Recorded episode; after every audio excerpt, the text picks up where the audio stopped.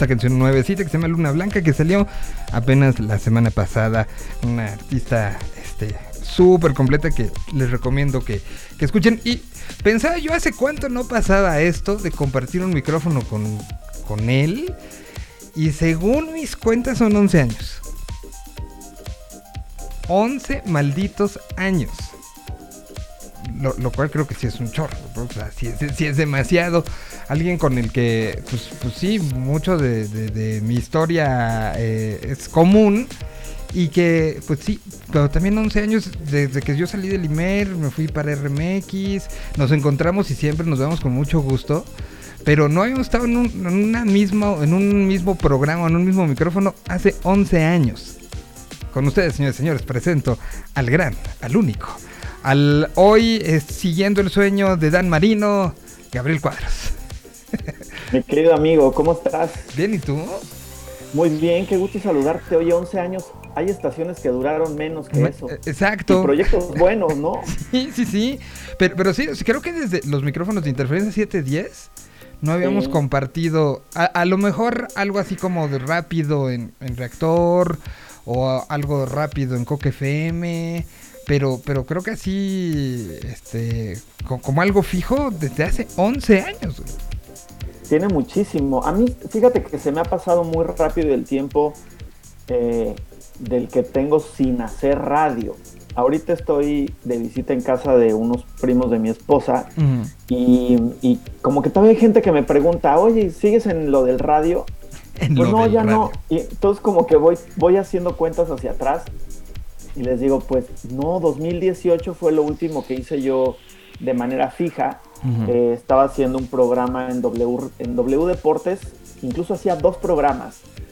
Uno eh, los viernes en la mañana y otro que era los domingos. Fíjate, mucha gente me dice, oye, ¿y si te gusta el radio de verdad?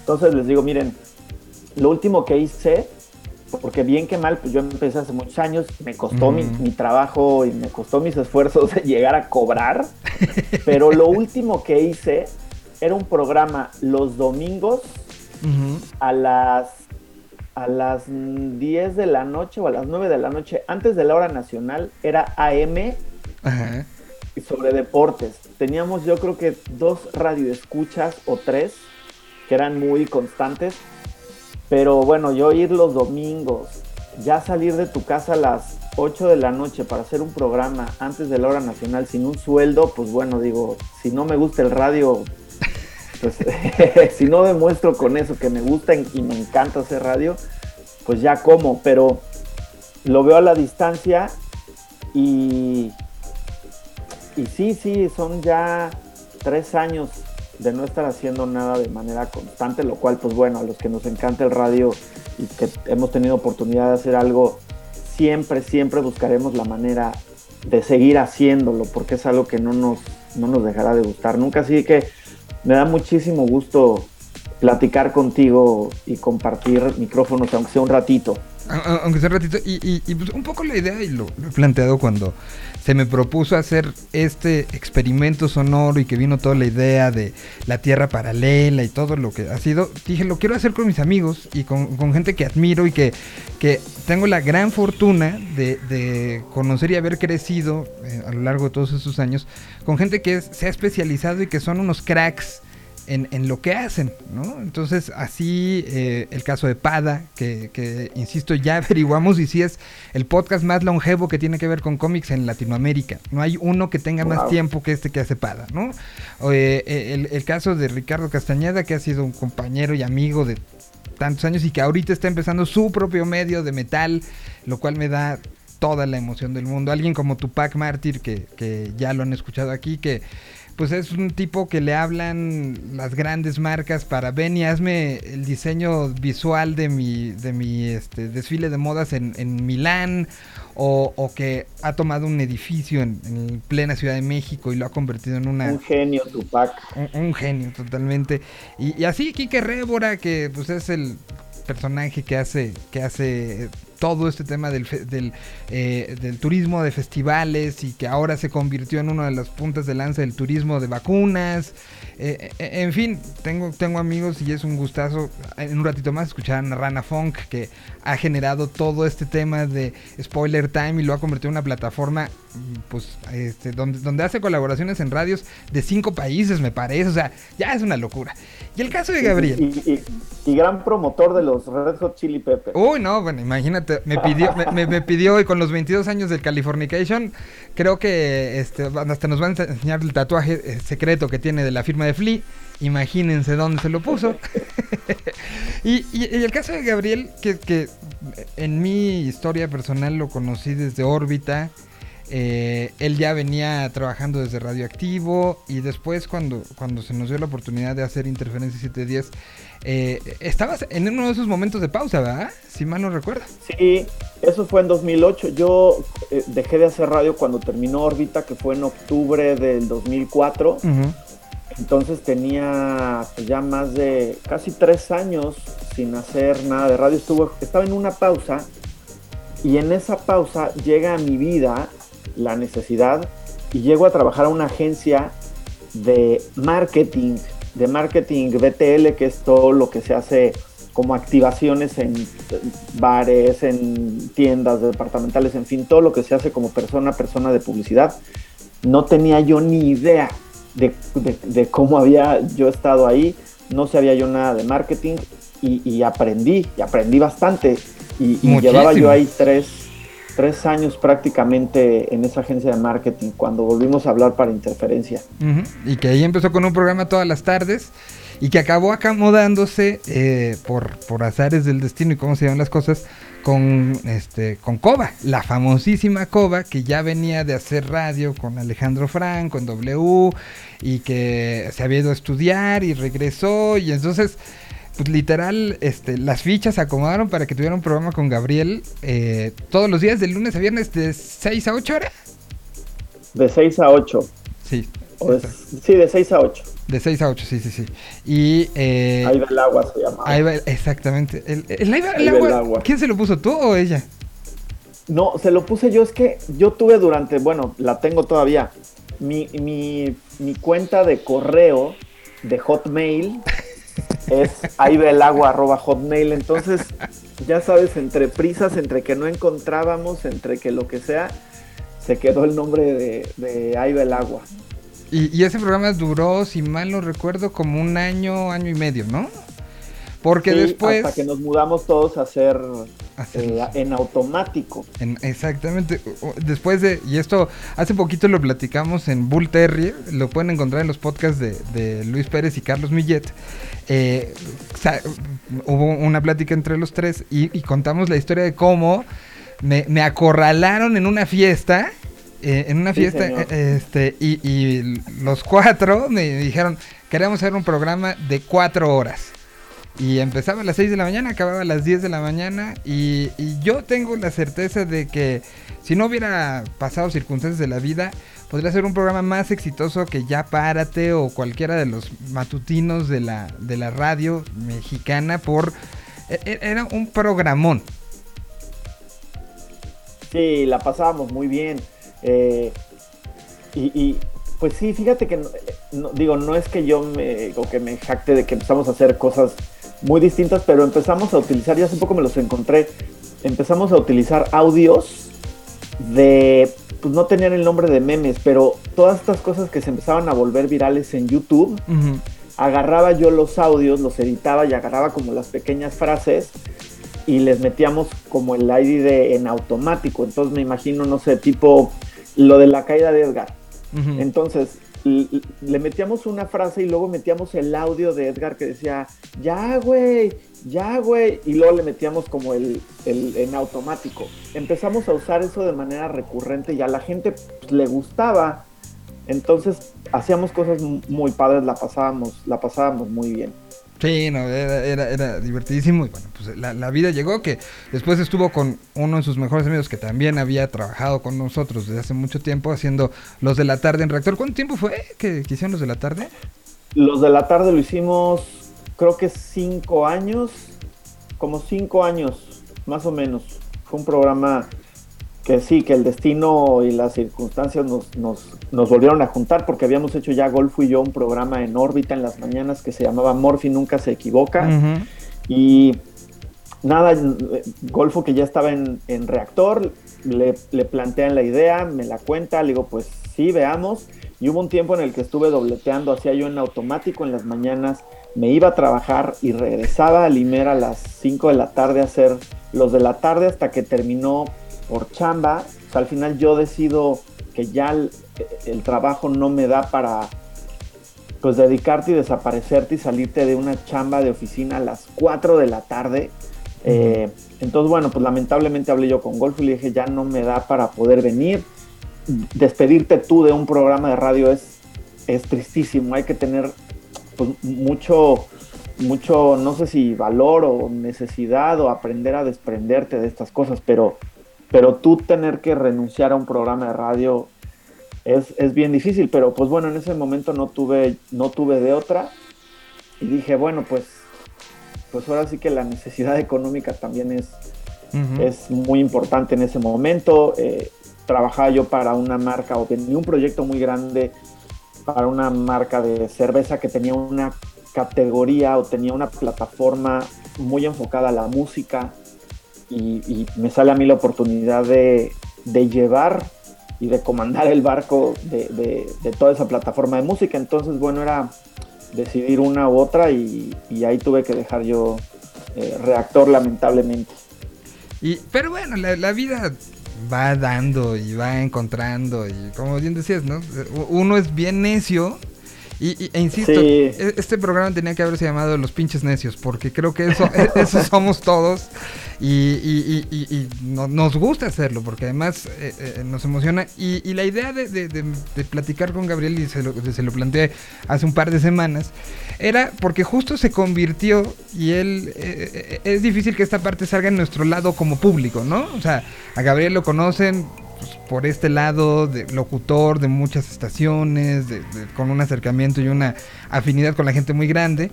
Después vino lo que hiciste con el Triste Turno, ¿no? Con Corno y con Leo, este, hiciste esta, esta parte de tú, contra la comida.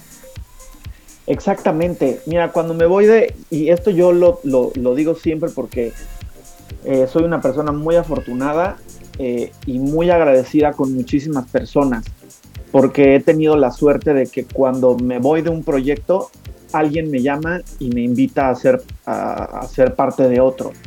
Cuando yo dejo reactor, pues digo, pues a ver qué pasa, ¿no? Me dedico a mi chamba y bueno, pues uno sale creyendo, o, no creyendo, estando convencido de haber dado todo, todo lo que estaba en ti para la estación y, y convencido de que no le debes nada al medio y que el medio no te debe nada a ti entonces, bueno, cuando lo dejo me voy con esa incertidumbre otra vez. Y a mitad de año me busca Borlita de Ibero 99 y me invita, bueno, viene el Mundial, me voy yo con Ibero al Mundial, me invitan al Mundial. Entonces empiezo a hacer yo enlaces con ellos y cuando regresamos del Mundial, eh, resulta que Sopitas tiene este ofrecimiento o esta invitación por parte de W Radio para irse a, para irse a hacer el programa que hizo con Rulo y con Martín Hernández. Entonces me invitan a, llenar ese hueco que dejaba Sopitas eh, en el programa de la mañana de Ibero 99 con Anne Stephens y con Javier Risco y con Rodrigo Casarín.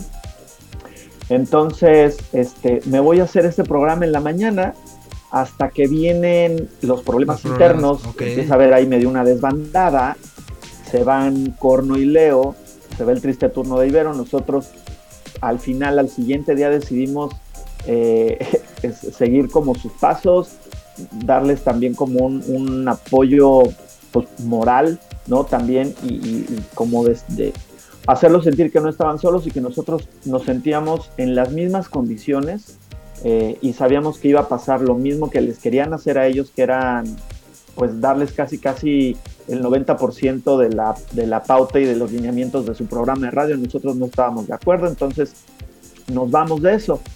Eh, dejamos el programa, que también otra vez renunciaron, programa es muy difícil. a mí ya no me costó tanto, pero me acuerdo y nunca se me va a olvidar que, que, cuando decidimos terminar el programa, así de que al día siguiente nos despedimos, Rodrigo Casarín, que era su primer programa de radio, la sufrió un montón, le costó mucho trabajo y yo lo entendía, le decía, es que no es, no es fácil porque no sabes qué, no sabes allá afuera qué tanto valor tienes para las demás estaciones, los demás gerentes, los, no sabes.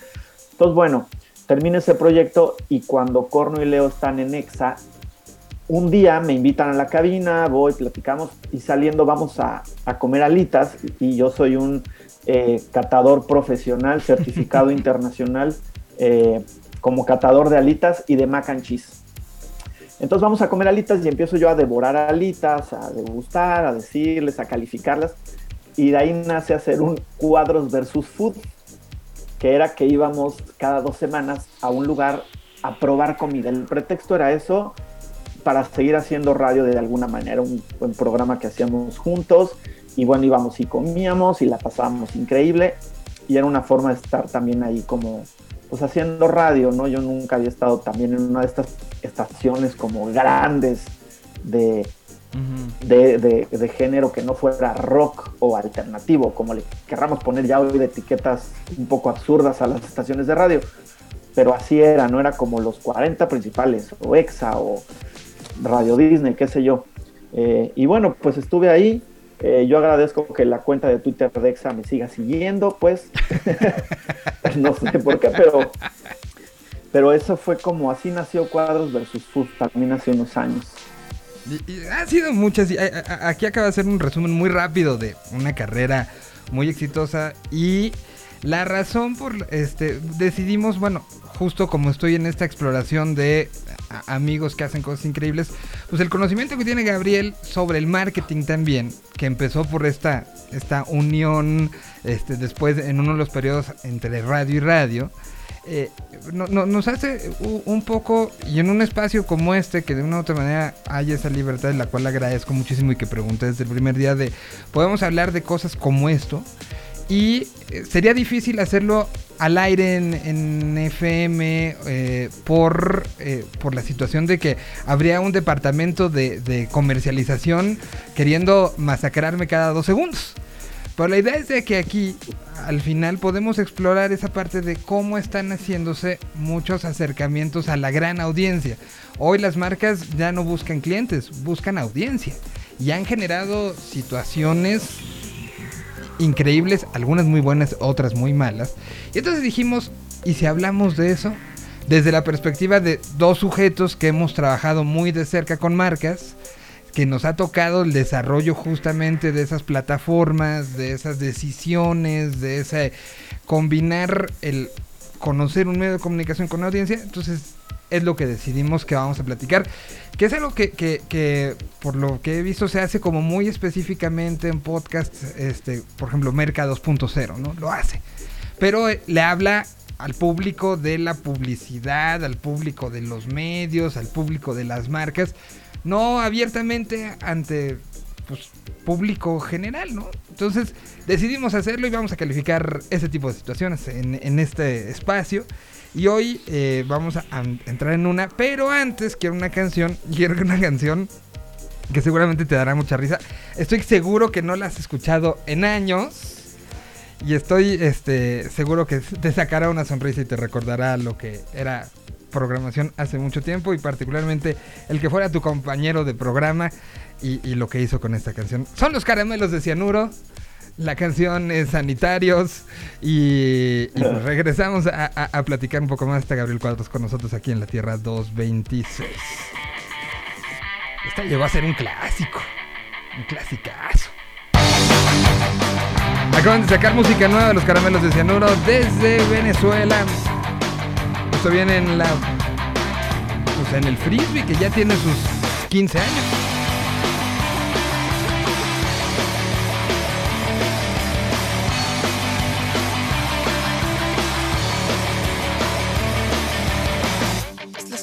coloca frente a frente Sé que no has venido sola, yo tampoco lo estoy. Todo el mundo está observando nuestro encuentro casual. No sé bien que está mal, no sé bien que está mal. Con la música tan alta no hay comunicación. Que no vamos a algún sitio donde estemos mejor. Si nos desaparecemos de este evento social, puedes ver que me brillan los ojos Te veo en 10 minutos en el fondo de los sanitarios.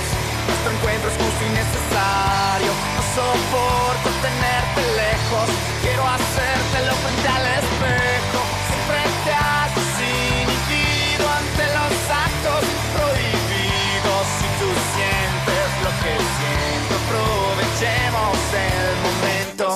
cosas tontas que me hace decir el alcohol. No puedo sino pedirte mil veces perdón. Además, en algún sitio alguien te debe esperar. No te quiero atrasar. No te quiero atrasar. Me parecería justo que alguien está bien. Cuando estuvimos juntos lo pasamos muy bien. Teniéndote tan cerca reconozco el olor. La parte de atrás de tu cuello. Te veo en 10 minutos en el fondo de los sanitarios. Nuestro encuentro es justo y necesario. No soporto tenerte lejos. Quiero hacértelo frente al espejo. Siempre te has inhibido ante los actos prohibidos. Si tú sientes lo que siento, aprovechemos el momento. No tengo que hablar y no tienes que hablar por una medianoche mágica. Cuando te atreves a arriesgar.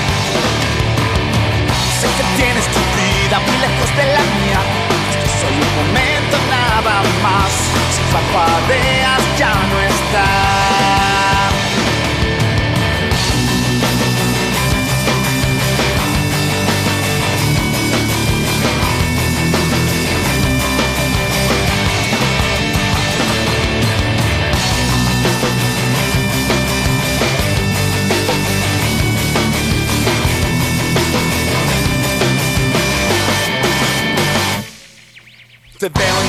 En 10 minutos en el fondo de los sanitarios. Nuestro encuentro es justo y necesario. No soporto tenerte lejos. Quiero hacértelo frente al espejo. Siempre te has inhibido ante los actos prohibidos. Si tú sientes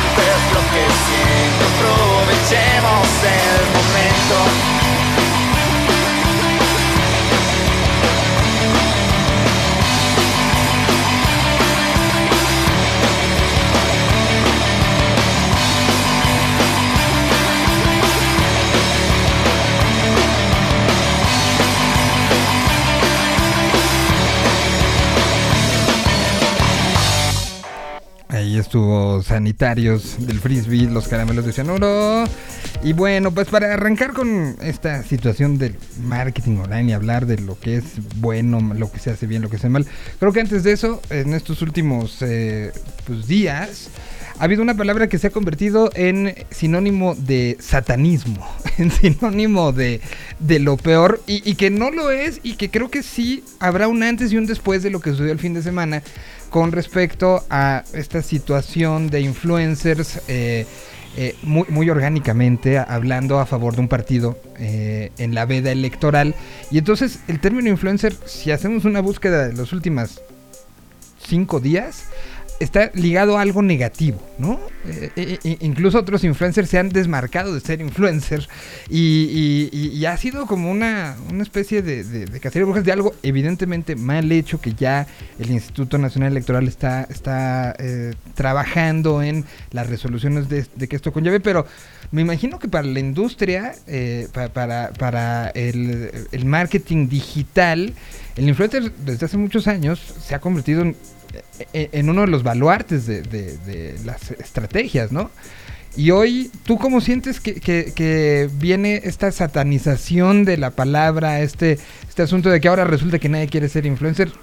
¿Qué es el influencer hoy para la marca, para la agencia, para, para todos? Es, una palabra que, que, tendremos que reconvertir. ¿Cómo sentiste todo este, este relajito? Pues mira, eh, eh, como lo dices, la palabra eh, influencer eh, ya tiene para muchas personas distintos significados. Eh, la palabra influencer, en realidad es que además esto no es una práctica nueva, uh -huh. ¿no? Esto ya se viene haciendo desde, desde que, pues desde Twitter más o menos empezó. Facebook existía ya antes, pero no se veía mucho. Eh, con YouTube las personas empezaron a mostrar productos y a, a comercializar el mostrar y hablar y recomendar de algún eh, beneficio sobre un producto, una marca, un lo que sea, ¿no? Ahora yo algo que, es importante y, a mí me gusta partir de eso. Las personas no fueron a pedirle dinero a las marcas, las marcas fueron las que tocaron la puerta y le empezaron a ofrecer dinero a las personas por su opinión, por su recomendación, por, por el hablar de las marcas, ¿no? Entonces, esto lo comenzaron las marcas. De ahí las agencias vieron un potencial y empezaron a crecerlo. Eh, y, las marcas que estaban en competencia también empezaron a ofrecer más dinero por tener a estas personas y ganárselas a las otras marcas. Todo, todo se resume a, lamentablemente a lo que se resumen las cosas en el mundo, que es el dinero, ¿no? El dinero es el que mueve, el dinero es el que pone los precios. Entonces, esto aunque no esto tiene mucho tiempo haciéndose, esto no es nuevo, eh, pero muy al principio también es que las personas trataron de hacerlo como muy discreto, como muy orgánico, ¿no? Esta palabra también se volvió la palabra favorita de las marcas y de las agencias y sus briefs. Orgánico. La gente, y, no voy a decir hoy día, porque también tiene mucho tiempo, la gente no es tonta, la gente sabe cuando tú estás recomendando algo por dinero. Pero bueno, si de verdad eh, cree que tú lo estás recomendando porque sí lo probaste, porque sí te gusta, es ahí donde tú influyes de verdad en esa persona y en, poder tener un cambio de, de decisión de compra, de cuando va al súper, saber si se lleva la que, la que compraba o la que vio que tú estás eh, tomando, usando, comiendo, lo que sea, o porque es una marca nueva o porque no la ha probado, pero, pero ha pasado muchas cosas y esto ha evolucionado muchísimo también porque no había una escuela para saber cómo trabajar con influencers, cómo buscarlos, cuánto cuestan, cómo medir las cosas. Todo ha sido un aprendizaje para todos. Yo llegué a esto porque yo en el 2009 trabajaba con sopitas y yo vendía, comercializaba los banners de sopitas.com y de otros blogs de otros amigos muy cercanos, ¿no? Este, eh, Cine Garage, de Eric Estrada, Andamos Armados, que era del Golfo y de su hermano y de Paco Guillén, eh, en fin, y de, repente un día pues, eh, nos buscan y, oye, queremos comprar un tweet de sopitas hijos, ¿y en cuánto lo vendemos? Pues calcúlale a lo mejor un peso por cada seguidor y los vendíamos y hoy resulta que pues claro, era una cosa carísima, pero nadie decía nada porque no había manera de, saber cómo cobrar ni cuánto cobrar. Y de ahí se fue moviendo a que me hablan de una, de una marca de coches que era Nissan. En ese entonces me dicen, oye, tú nos puedes, tú nos puedes vender un tweet tuyo pues yo no tengo ni siquiera un Nissan, ¿no? Yo tengo un coche de otra marca. Sí, sí, pero este, queremos que tus seguidores del radio. Pues ok, ¿y en cuánto nos vendes ese tweet? Puta, pues no sé, ¿sabes? No. Pero tú lo ves y dices, pues es dinero que una entrada extra no le voy a decir que no. Pero hay que ver de, de qué forma lo hacemos. Y entonces, bueno, oye, ¿y cuánto nos consigues un tweet de la Reclu? Y un tweet de tal, oye, tú tienes el contacto de locutores de Alfa que también nos puedan vender un tweet. Fue haciendo una bola de nieve de que entonces yo a mis amigos locutores les hablaba para, para ver en cuánto querían vender sus tweets. Y, de ahí derivó a que me hablan de esta agencia un día y me dicen, oye, queremos internamente como agencia abrir esta área, que en ese entonces se llamaba, y como se fue desarrollando, no porque ellos lo inventaran, pero influencer marketing. ¿De qué se trataba el influencer marketing? De tú recibir el brief de, las marcas, pensar, imaginarte qué personas en redes sociales, en ese entonces todavía era Twitter, pudieran hacer tweets y que tuvieran que ver con, lo que se necesitaba, ver cuánto cobraban, que tú los corretearas para que hicieran los tweets con su hashtag y el arroba y demás y pagarles y hacer un reporte en ese momento era manual. Tú tenías que meterte y ver, contar lo que te mostraba ahí el tweet, cuántos likes, cuántos este, shares, en fin, y, en anotarlo. Y a mano se hacían esos reportes. Pero te digo, todo ha ido, todo ha ido evolucionando. Si tú a una persona que no está enterada de nada que tenga que ver con marcas, ni con marketing, ni nada de eso, y, te, y, y preguntas sobre influencers, no le entiende muy bien, sabe que son personas que hacen algo en redes para las marcas. Si tú les preguntas a algunas personas que trabajan en agencias de marketing o marcas y les hablas sobre influencers, depende mucho de su experiencia. Hay quienes dicen, no sirve, son lo peor, es una tiradera de dinero. Y hay quienes te van a decir, si funcionan, si lo sabes usar bien, si funcionan porque sí he convertido mi inversión en ganancias, eh, sí funcionan porque mi producto nuevo lo conoció más gente o me interesaba nada más que lo viera cierta cantidad de personas. En fin, los briefs van variando y las campañas son muy distintas porque hay marcas que buscan eso. Yo lo que quiero ahorita no es vender porque es un producto, no, me interesa que muchas personas me vean. Ok, ¿qué hacemos? Buscamos entonces influencers o personas que tengan un volumen muy alto de, de views o de... De views o, de conversación, ¿no? También, o sea, o de, conversación. De, que lo que ellos digan provoque que la gente hable, ¿no? Exactamente. Hay quienes, hay quienes buscan conversaciones, pero hay quienes solo buscan eh, los views o las cuentas alcanzadas. Y bueno, eh, igual esto se va moviendo porque hoy día lo que sí, te lo juro que en un 80% se mueve en la de contenidos en la industria del influencer marketing es Instagram. El otro 15 puede ir para TikTok dependiendo la marca y el resto para Facebook. Ya Twitter es muy difícil que alguien quiera comprarte un Twitter. Ahora, eh, bueno, ha, mutado aprovechando eso, lo de TikTok pinta que vuela para que para que le dé la vuelta eh, eventualmente a Instagram, ¿no? Sí, exacto, pero siento que todavía TikTok está un poco limitado porque no tienes historias, porque solamente puedes hacer estos videos eh, que están muy bien, pero regularmente son más caros.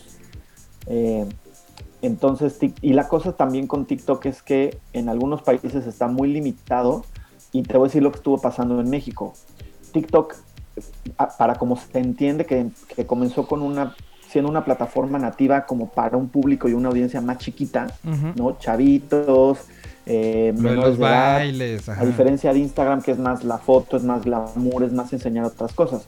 TikTok se volvió una herramienta como para más chavitos, pero también es una herramienta perdón, que, que tiene mucha violencia y muchos videos donde hay agresión a personas, ya sea por una broma, por lo que sea, pero, pero también empezaron, no sé si esto es de manera global, pero en México, a cerrar las cuentas de menores de 13 años. Esto empezó a ocurrir. Yo el año pasado hice campañas para marcas que tenían que ver con chavitos, plumones, colores, mochilas. Eh, y en, a mitad de campaña cerraban las cuentas de estos chavitos. Entonces está ocurriendo eso, eso en TikTok, pero, pero sí, te digo que todavía se mantiene un, yo le calculo un 80% de inversión y de petición de perfiles a Instagram y sí se voltea a ver a, TikTok en un 15% en mi experiencia, lo que me ha pasado, y el resto Facebook, chance. Pero pero bueno, regresando un poco a, lo que empezamos esto, la palabra influencer y, está muy satanizada, pero depende, depende el uso y el enfoque que se le vaya dando. A mí me ha tocado también que, marcas o personas con las que tengo yo trato directo en marcas, en alguna ocasión, con una campaña, querían forzosamente eh, a los 10 primeros influencers o los 10 primeros youtubers con más suscriptores en sus cuentas, en sus canales de YouTube. Entonces, era una marca para de un producto para, para depilar piernas y brazos. Entonces, como existen estos rankings, ellos forzosamente querían trabajar con ese top 10, con las chavitas de ese top 10, donde estaba Yuya y donde estaban otros influencers. Entonces yo les decía, pero se van a gastar un dineral en hacer un video de YouTube donde sí vas a tener un impacto y sí vas a tener el, más bien el que trabajaste con esta persona, pero si lo que estás buscando es conversaciones, eh, interacciones, tienes que irte a otro lado y mejor ese millón de pesos en un video o dos videos lo puedes ocupar con 30 personas distintas que abarques más. Entonces, bueno, eh, hicimos el video con Yuya porque así lo querían. Es una, una, eh, una manera muy complicada y con, con malos resultados porque también aquí tiene mucho que ver cómo trabaja la persona, sus lineamientos, y Yuya es una persona complicada para trabajar. Eh, entonces, bueno, el video no salió como la marca esperaba, porque también como marca, si pagas esa lana, estás esperando que te hagan un comercial.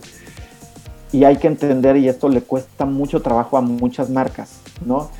Y mira, cuando digo marcas, no, necesariamente es la marca o la visión de la marca, porque es, es generalizar, es las personas que en ese momento estén llevando el control y el presupuesto del área de marketing son las responsables de esto. Si tú no entiendes que, que cuando quieres trabajar con un influencer, estás buscando una colaboración, esto es muy importante, estás buscando una colaboración, tú estás queriendo entrar al mundo de esa persona, ¿no? A, a que esa persona hable de tu producto como él habla. Pero si tú estás pensando que al contratar un influencer, estás contratando un sicario que nada más haga lo que tú dices con tu brief y que te salga del tono y de su personalidad, no vas a lograr buenos resultados. Y eso pasa mucho, ¿no? Ah, como yo le estoy pagando, tiene pues, que decir. Se jode y hace lo que, lo que yo quiero que diga y lo que quiero que haga. Y es como, güey, no va por ahí. O sea, al final a lo mejor sí lo hace, pero ya de mala gana, ¿no? Y lo hace más por la lana.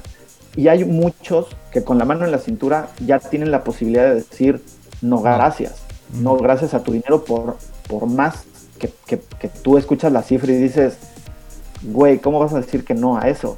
No importa. Eh, es muy complicado que muchas personas entiendan eso, es una colaboración. No, no estás pagándole porque hagan. Si tú querías un comercial de tu marca, güey, la neta, contrata una productora, contrata al influencer y vete a un set y graba tu comercial con él. Eso sí, pero, pero hay, una, hay muchas lagunas ahí, muchas personas jugando en esto que, es, que luego es muy difícil lograr buenos resultados. Y, y pasó con esta marca que te digo, le hicimos la otra propuesta después de gastar ya una lana y tuvimos mejores resultados metiendo a 10 chavitas de Monterrey, de Guadalajara, de Mérida, de distintos lugares del país, todas hablando sobre este producto en su lenguaje, con su, con su, pues con su, con su manera de hacerlo, con mejores resultados. Y hay otras marcas y, y, personas involucradas que a la primera, desde que te buscan o desde la primera campaña que haces con ellos, todo fluye perfecto porque saben lo que quieren, saben que, que el influencer tiene libertades, que es a su manera y, que, que lo hacen muy, muy bien y que constantemente están haciendo campañas distintas. Y aquí sí voy a decirles el caso de Amazon, ¿no? que es una de las, de las plataformas con las que tengo la fortuna de trabajar desde noviembre, diciembre, ayudándolos con sus campañas con influencers. Y, y cada campaña, cada brief que llega, pues viene bien bajado, saben lo que quieren, hay la flexibilidad sabiendo que el influencer puede, puede hacer el contenido un día, pero si pasa algo lo puede hacer el siguiente, en fin. Hay, hay personas dentro de esta industria que trabajan muy bien. Totalmente. Y, te digo, hay quienes están satanizando muchísimo la, la palabra influencer. A mí, te digo, muchas veces para quien no sabe nada, pues sí, se usa la palabra influencer. A las marcas les tienes que decir influencers. Pero habemos personas en muchas agencias que preferimos decirles creadores de contenido o generadores de contenido, porque no todas las personas influyen o tienen una influencia. Hay personas populares, muy populares en las redes, y hay otras que sí tienen una influencia. A mí, te voy a decir una cosa que me cuesta trabajo luego, es las marcas de coches. No, yo veo a un influencer o a una persona muy popular subiendo a, su Instagram una foto con un coche y siendo una cosa tan personal, que, tiene un valor sentimental, el ahorrar para tu coche, el, no hay como que tú vayas y te subas al coche y lo, lo pruebes. Y, Híjoles, no sé, con los coches, por ejemplo, no sé qué, qué tanto la gente esté en su casa así como tú y yo, viendo Instagram y diga, puta, se ve increíble ese coche en esa foto con ese güey. Voy ahorita a hacer una prueba de manejo y voy a ver si lo compro. Como, ay, no sé. Sí, sí, es, complicado. A ver, hay aquí varias preguntas que me están llegando. Em, y, primero dicen, entonces, eh, para ser influencer tienes que tener muchos, este, muchos seguidores. Desde, o sea, es, que es muy relativo, ¿no? A mí que me ha tocado también la decisión de sí o no, por qué lo buscas, por qué no lo buscas. No, no, tanto depende de, de, del número de seguidores, ¿no? O sea, depende de otras cualidades de la persona. Sí, exactamente. Y regresamos un poco al, al, punto. Tú puedes ser, o sea, tú puedes ser interesante para una agencia o para una marca dependiendo de las necesidades de la marca, ¿no? Es decir, eh, yo, por ejemplo, y, y, tengo esta fortuna de entender las dos partes, de, ahora sí que ser juez y parte, porque yo trabajo en una agencia y yo propongo influencers dependiendo de la marca lo que necesite. Pero por otro lado también he tenido la, suerte de que, de que se fijen en mí eh, y voy a contar un par de experiencias y aquí creo que eh, voy a poner un poco el ejemplo conmigo de por qué no los números son necesariamente una influencia. Eh, tú, Miguel Solís, puedes ser o eres una figura pública, eres una persona que está en los medios, pero si, pero algo para mí como agencia importante, más allá de la cantidad de seguidores que tienes, es quién te sigue, quién es tu audiencia. Eso es importantísimo. A mí me lo dijeron una vez y me sorprendió mucho eh, me escriben de unas cabañas súper bonitas que están en el lago de Valle de Bravo. Pues me escriben y me dicen, hola, ¿cómo estás? Oye, queremos regalarte un fin de semana en nuestras cabañas. A chingar. Pues, pero, pero ¿por qué? Si yo tengo, ajá, dos años que no hago nada de radio, tenía yo en ese entonces, y pues, para la industria en la que trabajo y para los números que yo veo, mil seguidores en Instagram. Pues no, nada, pues soy súper chiquito. Y les pregunto a estas chavas, oye, me da un poco curiosidad el por qué, y me lo dijo muy abiertamente, pues es por quienes te siguen. Pues sí, o sea, yo tengo un valor distinto, no nada más por la cantidad de seguidores que tengo, tengo un valor distinto por la gente que me sigue, por mi audiencia. Y entonces digo, pues claro, tengo, un, tengo, una, tengo una parte como que que tiene un equilibrio donde probablemente soy, o donde no probablemente, fui más interesante para ellas, por la gente que me sigue, que otra chavita que hay, o hombre, que hay muchísimos en Instagram, que pueden tener 15 mil o 20 mil seguidores. No, en ese momento hay dos cosas importantes y ahí puede radicar la influencia de la persona. Entonces, dependiendo lo que una marca busque, que puede ser un volumen y diga, y, lo hago todo el tiempo, quiero trabajar con microinfluencers. Los microinfluencers hoy día son de 30 mil a 80 mil seguidores. 30 mil seguidores en Instagram no es, no es un número fácil de, de conseguir.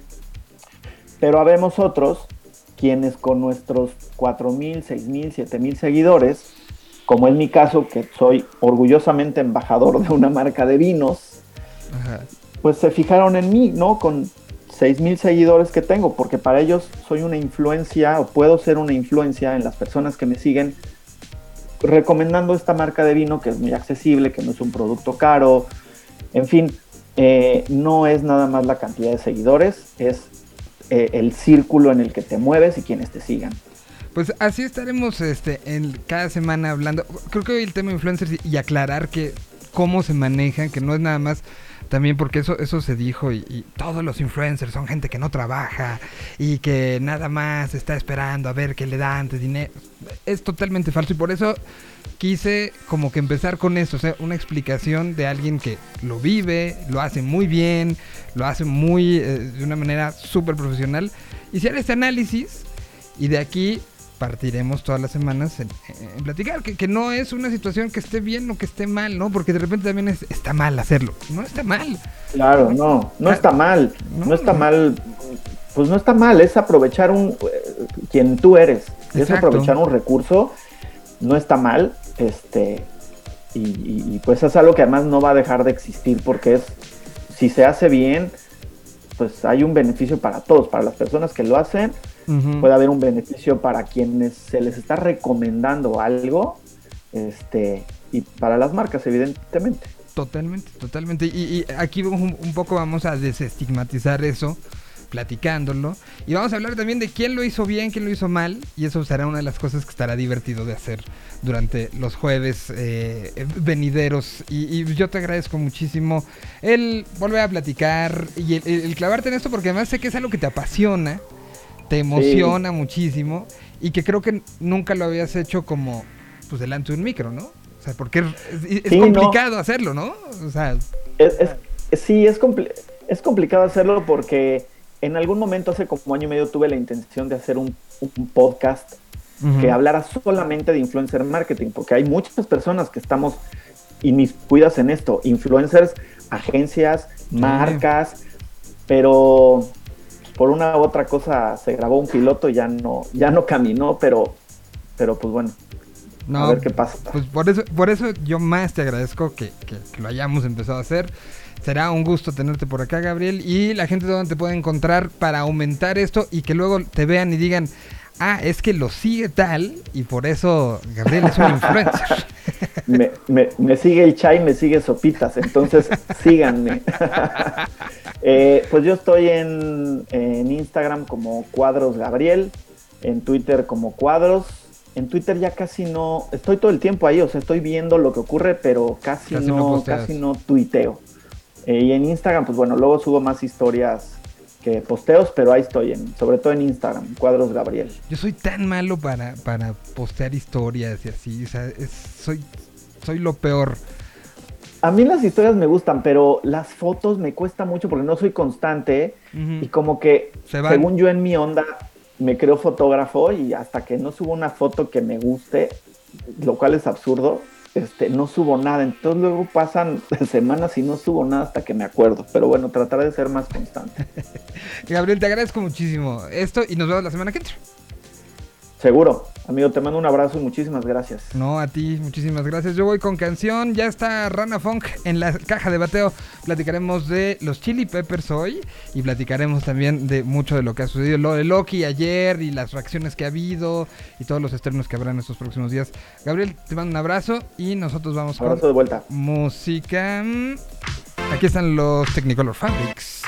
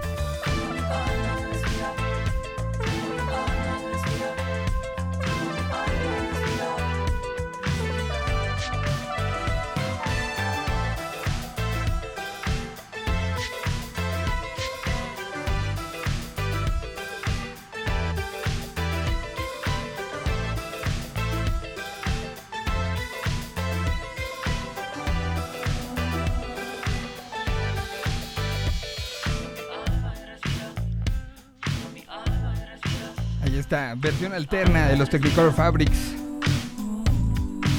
En eso dedicaron parte del 2020 en, en armar unas versiones alternas. Esta la hicieron con este man de Colombia y vaya que, que quedó muy bien. Y sí he presentado en estas semanas a, a gente talentosa con la que me encanta platicar. Con él empecé en la pandemia, en, en Rock 101 y hoy en esta nueva oportunidad que da la Tierra 226 que, además es un clavado de. eh, no, no, no nada más de, de, de, de, ah, ver eh, series o, películas, sino de entender los ecosistemas, de analizarlos y ahora de comunicarlos, ¿no? Se ha convertido para él un vicio. El, el tener, tender estos canales de comunicación, un, personaje que lo conocí como músico, después como un amante del vinil y ahora como este generador de un imperio, porque ya es un imperio. Eh, lo, lo que hace Spoiler Time, si no lo siguen, síganlos en todas las plataformas están. Están en todos lados y están generando una... ¿Cuántas horas de contenido a la semana generas? No, no tengo ni idea ya. Pero- Ya no tengo ni idea, pero mira, dijiste el imperio, el imperio contraataca, sí, totalmente. No, no somos un imperio, somos tres amigos desde hace seis años con ideas de, de armar un medio y que bueno, se creó, ahí está, va con todo, a full. Pero Y- sí le te puedo decir que tenemos, hoy por ejemplo tenemos a la semana creo que son cinco shows en vivo por Facebook, YouTube y Twitch, que es, que también lo sumamos hace poquito Ujú. eh, de diferentes cosas, ¿no? Obviamente siempre en spoiler, siempre que tenga que ver con series y, y películas. Y podcast ya tenemos 10, o sea, empezamos hace un año y un poquito, principios del 2020, Ujú. con los primeros podcasts. Eh, y ya tenemos 10, 10 originales, co- co- eso sí que son todos completamente uno diferentes del otro. Más todo lo que ves en redes, eh, Mm. los textos del sitio, bueno, ahí, ahí so- somos muchos, somos muchos trabajando en spoiler, así que ahí vamos.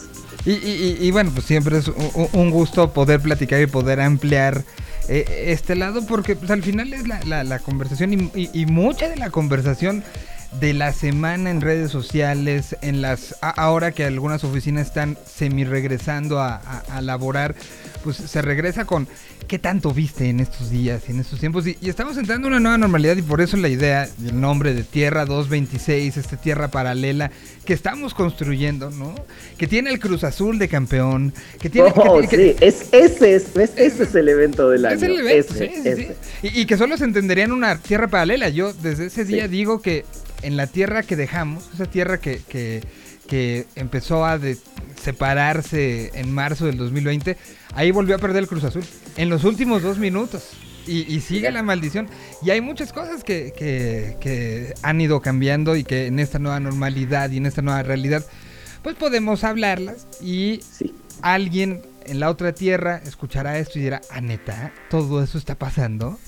Interesante lo que decís, Miguel, ¿eh? en serio. Y sí creo que hoy converge todo también en, en una sola unidad que es Internet, Sí. ¿no? Hoy ya todo, todo, ¿no? Hace 20 años atrás empezaba todo esto de las redes, bueno, no, ni siquiera de las redes, ¿no? De las primeras páginas, eh, después se fue sumando todo el tema de la música, YouTube, eh, las redes sociales, Facebook en, en- hace 10 años atrás empezaba a explotar, hoy tenés TikTok eh, y los servicios de streaming, ¿no? Sumado a Spotify, que no deja de ser un servicio de streaming de música, el más importante, después Tidal, Deezer, eh, vos ahora estás dentro de un, de, de- de un servicio de telefonía, haciendo radio, haciendo esto, eh, es impresionante, es impresionante, no- yo no dejo de sorprenderme por más que vivo en este mundo hace años, en el mundo de la, de la internet, eh, y qué bueno, qué bueno que, mira, yo hoy estoy en Ixtapan de la Sal, a veces estoy en la Ciudad de México, puedo estar en Buenos Aires y de cualquier lado siempre estoy conectado para, para estar al aire también acá con vos, así que muy interesante, es muy, es muy, muy grande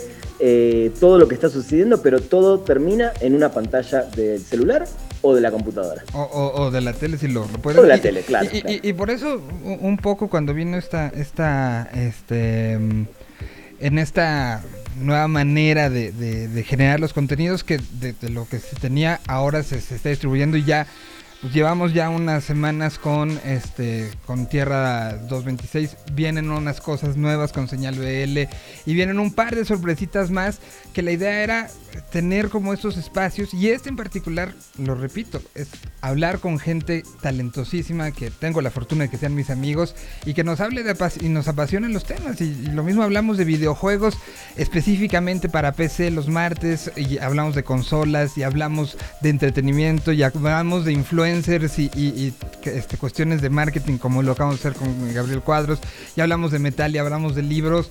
Creo que es una, una, emoción total poder eh, tener eh, todas este tipo de conversaciones en un espacio así, y, que, y que justo ahora nos empezamos con, con la, la, sección de Spoiler Time hablando de, pues en un momento que eh, pues se está redefiniendo la industria del entretenimiento, ¿no? O sea, lo vimos con los Oscars, lo hemos visto con eh, los planes de, estreno. Hoy sale el, el, eh, tráiler de Gossip Girl, que, es una de esas series que se traslada de un de un esquema tradicional de distribución a eh, un a un esquema nuevo, ¿no? A un esquema nuevo a través de HBO Max. En, en, un par de semanas vamos a estar hablando de la pisada, la llegada de HBO Max, ¿no? El último gran contendiente que faltaba que pise fuerte en Latinoamérica. Bueno, el 29 de junio, hace una semana fue el lanzamiento, bueno, el aviso de lanzamiento con, la fecha ya, con los precios.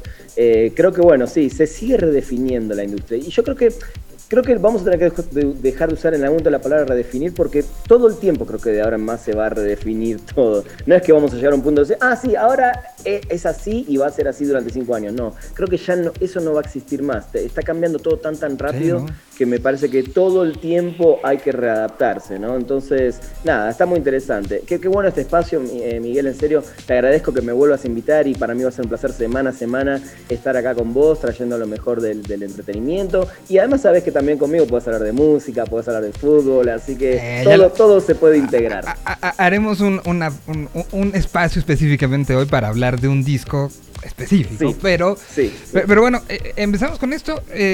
Disney pues su llegada pareciera que tenemos 15 años con ellos, con, con la plataforma, ¿no? O sea, ya eh, Wanda, o sea, pasó con Mandalorian, pasó con WandaVision, pasó menos con, con este Falcon. ¿no? Y está en The Winter Soldier.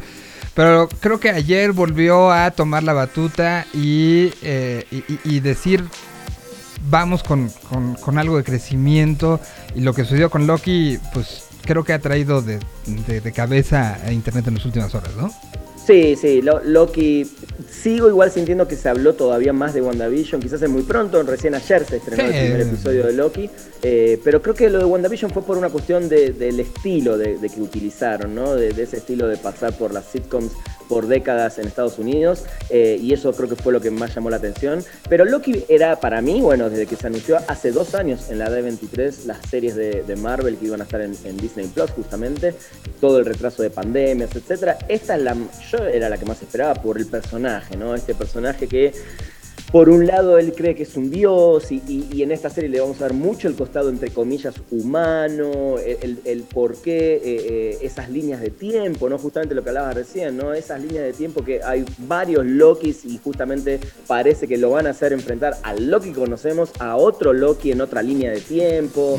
Eh, creo, que, creo que está muy bien y lo que sí me gusta de que está haciendo Marvel, bueno, creo que siempre desde que él empezó el universo cinematográfico de, de Marvel lo hicieron muy bien, cómo está todo, todo conectado de una manera así casi precisa, los detalles que ves. Y en esta en particular de Loki me gusta mucho eso, ¿no? Cómo empieza con el final de Endgame, una película que vimos ya hace dos años atrás eh, y siguen todavía metiéndonos imágenes y que nos llevan un poco a la nostalgia y un poco a entender desde dónde empieza esta serie, ¿no? Y todo lo que va a ir viviendo este personaje que para mí es uno de los mejores personajes, por lo menos del universo cinematográfico de Marvel. Ahora después el, fanático del cómic nos podrá decir qué tan importante o qué tanto les gusta el personaje de, en los cómics de Loki, pero en lo que es el universo cinematográfico a mí se me hace uno de los más interesantes y de los villanos, entre comillas, el mejor por lejos. El martes, junto con el Capitán Pada, este, este especialista en, en cómics, quisimos plantear dónde estaba y dónde empezábamos. Y pueden escucharlo, está arriba este, como podcast, pueden escuchar toda la explicación que hizo. Que todo esto se basa, y creo que es una de las cosas que hay que hacer entender a todo el mundo, en las líneas del tiempo, ¿no? Tal cual, tal cual. Básicamente. lo, ideal de este episodio, digo, los, los, invito también después en Spoiler Time a ver los artículos que están saliendo y los videos para entender un poquito más, porque si siento que algo quizás no es para todo el mundo, es que puedas entender todo a través de la serie. La realidad es que no podés entender todo lo que pasa, te tenés que ayudar leyendo o, viendo alguna explicación, ¿no? Pero sí hay, un, hay una tira animada dentro de este primer episodio, que es un video que le muestran a Loki para entender de qué se trata justamente la línea del tiempo y es espectacular. Maravilloso. Una tira animada, parece una animación cómica de los años 70. Exacto. A mí, me recordó, y seguro a ti también por, por edad, pues me recordó esos cuatro fantásticos que veíamos en, la televisión. A tocó verlo en Buenos Aires, acá lo, veíamos en el canal 5. Y ese tipo de animación este, rudimentaria, a lo mejor muy. Muy, muy este eh, rugosa, no sé, fuerte, que se retomó y que, es una manera maravillosa de, de quitarte un chorro de tiempo de explicaciones, ¿no? Me encantó, me encantó. A mí, ¿sabes a qué me hizo acordar? No sé si, la viste. Me imagino que sí, en su momento la película de Bowling for Columbine. Sí, claro. La película de, Michael Moore, ¿no? del asesinato de, estos chicos. Eh, y en un momento muestran la historia de los... ¿Por qué los, por qué los Estados Unidos básicamente viven armados? ¿Por qué la gente compra un arma, ¿no? Y, en, tres minutos en una animación te muestran toda la historia de los Estados Unidos para entender por qué ellos eh, viven con ese miedo y, y con un arma en la casa. Pero me parece espectacular y Loki eh, creo que tiene ese, condimento de Tom Hiddleston, ¿no? que además que es un actor tremendo y en su papel, en sus papeles siempre está impecable. Son esos actores ingleses, esos caballeros, y los ves así, siendo villano, pero nunca dejando de ser un caballero. Entonces, creo que por eso Loki es, es elegante, ¿no? Es el villano elegante y que conocemos su costado humano y en esta serie creo que vamos a terminar de entender por qué Loki es quien es, ¿no? Creo que eso es lo más importante de la Ahora, hay que recordar que no es el Loki eh, redimido. ¿No? O sea, no, es el Loki que vio morir a su mamá, que luego su hermanastra le, puso una maraquiza, que, que, de una u otra manera arriesgó este uno de sus mayores secretos por salvar a su hermano. Que... Sí, y además Loki que muere en manos de Thanos en la película, recordemos eso. Pero él no es. ese dato. Él no es, ¿no? O sea, ese Loki que, se redimió, que acabó exactamente sacrificándose un poco en frente de su hermano a manos de Thanos, no es. Es el Loki loco que comandó un ejército para ser el rey de la tierra. E, eso, creo que nos tenemos que olvidar. Porque las posturas de, que ya habíamos visto de redención del personaje, olvídenlas. Sí, sí. y, ¿sabes qué es lo que más me gusta de las tres series de, Marvel que, sacaron este año, que son las que van a acompañar al universo? Más allá de los gustos, ¿no? Yo entiendo que a algunos les guste más Wanda, a algunos Falcon, a algunos Loki el, contexto de la humanización de cada uno de estos personajes, ¿no? Creo que la profundidad que están logrando en eso, para mí ese es el mayor valor que tienen las series de Marvel, para no solo entender y seguir la historia y obviamente vender más muñequitos y figuras y todo, pero están tomadas más, un poco más del costado más personal, más humano de cada personaje, y eso me gusta mucho. La verdad que eso se los destaco muchísimo, dentro de un contexto de cómics, de ciencia ficción y de, cosas irreales, ¿no? No, no estoy hablando de un, de un drama como Mare of Easttown de HBO, que fue una miniserie impresionante, quizá va a ser la mejor del año, pero dentro de ese contexto me gusta mucho que no estemos viendo series simplemente donde, no sé, se están matando a tiros o, peleando con monstruos todo el tiempo, sino que tiene ese costado que me fascina y creo que lo están manejando muy bien en general. Totalmente, totalmente, y... Eh, pues es una que va un capítulo. Ahora, ¿por, qué fue el cambio de viernes a miércoles? Eh? Tú seguro sí sabes eso. No, creo que. No, no, no hay una explicación, nunca se dio una explicación. Me parece que por un lado deben ser pruebas, creo. Y por otro lado, como la gente también está muy acostumbrado a que llegue el fin de semana y ver un estreno, sobre todo en Netflix, eh, que nos tiene acostumbrados a que los viernes salen, bueno, los jueves a la noche, los viernes a primera hora, eh, quizás es una intención de, bueno, que la gente empiece antes, ¿no? De que llegue la mitad de la semana. Eh, televisivamente nos acostumbraron mucho a la película del sábado a la noche, HBO nos acostumbró mucho al domingo a la noche, donde saca sus producciones. Netflix nos vino a, a tomar esta idea de, bueno, los viernes empezás a maratonear nuestra serie series y quizás un poco es, bueno, a ver, rompamos, ¿qué pasa en la mitad de la semana? Creo que tiene que ver un poco con eso y me parece que está bueno porque así no se te juntan tantas cosas el fin de semana, ¿no? A mí, a mí, a mí, este, me sirve más el miércoles, ¿eh? Muy bien. Tengo, tengo como más flexibilidad, también tiene que ver con las situaciones este, familiares y que los Sí, fines claro. de semana se complican brutal, pero eh, a mí, por lo menos... Te vino bien. te me, vino me vino muy bien. ¿eh? Bueno, pues vamos a, a seguir platicando. Hay todavía mucha cosa que platicar. Y sí, vamos a hablar de los Red Hot Chili Peppers. Porque eh, Una banda que no, no, no sé, empezaron ahora, grabaron el primer disco. tengo, tengo, tengo aquí además a uno de los fanáticos más grandes de los Peppers, este, director y escritor de un documental. eh, lo, lo- lo decía el otro día, sabes más cosas de Flea que su mamá. Mira, igual, ¿sabes qué? Te voy a decir algo. No soy ese fan que sabe toda la vida de- del artista en, en- en la parte personal. Y creo que las únicas cosas que sé como, entre comillas, personales son las que leí en sus propias biografías. Eh, pero viste que hay esos fans que, nada, quieren ver la foto de cuando salen a la playa, de si tienen una esposa, de si engañaron a este. Eh, a mí me importó siempre la música de los Peppers. Y a partir de ahí, obviamente, conozco muchas cosas eh, pero siempre, siempre ligado exclusivamente a la música. No, no, no- de hecho, a veces cuando los, los- obviamente estoy en algunos, sigo algunas cuentas de Instagram de, de los chicos del Club de México, de los Peppers, y cuando postean esa foto de, ah, Anthony Kiddis fue visto en Malibú, no sé qué, no me gusta, no me gusta que, que la, vida, la vida personal, ¿no? Digo, están ahí, las veo, ok, y las paso, pero la gente, ah, si ya apareció en Malibú es porque están haciendo esto. Si ya, es como que no me gusta mucho meterme en esa parte. Ni siquiera me sé los cumpleaños. Mira, con eso te digo todo. Sé que cumplen más o menos en octubre, qué sé yo, pero no soy ese tipo de fan. Soy muy, muy el fan musical, el fan que va, lo- se muere por ir a verlos a todos los conciertos. Tengo los discos antes que salgan, como esa parte sí, ahí soy como el Que- enfermo. que has pero viajado trato de la parte personal de ellos no, no, no querer intentar meterme demasiado. E- e- Eres el fan que ha viajado por Sí. verlos, el fan que ha este, pernoctado este, de maneras complicadas por verlos. Entonces vamos, a platicar un poco de- desde ese lado porque cumplió años un disco del que seguramente ahí sí debes de tener un chorro de datos que, que nadie sabe. Pero, ¿te parece? Voy con canción, le damos otra repasada a la agenda de los estrenos y de las cosas que, que haya que ver. Este, ahora que, que se le acabó a mucha gente Luismi, este, ya no saben qué ver. Recomendación de cosas que pueden como ver rápidamente en estos días. Y después entraremos al tema Chili Peppers. Por lo pronto, hay que empezar a, a darle funk al asunto.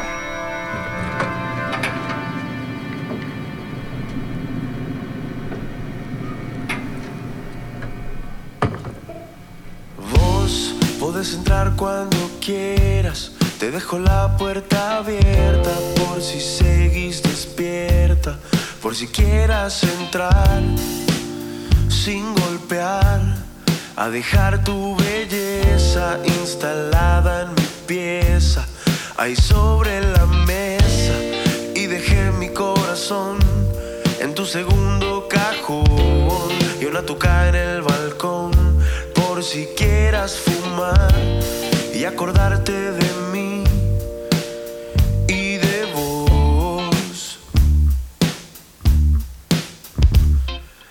Hoy, aunque el tiempo no alcanza, pues solo queda la espera de noches inciertas, si venís o no.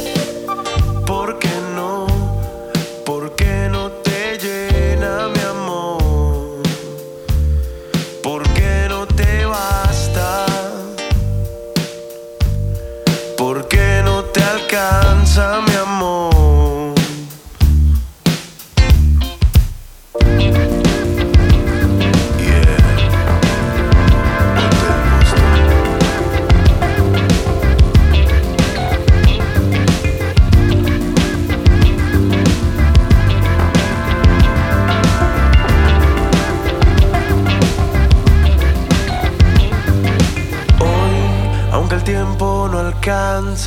solo queda la espera de noches inciertas, si venís o no.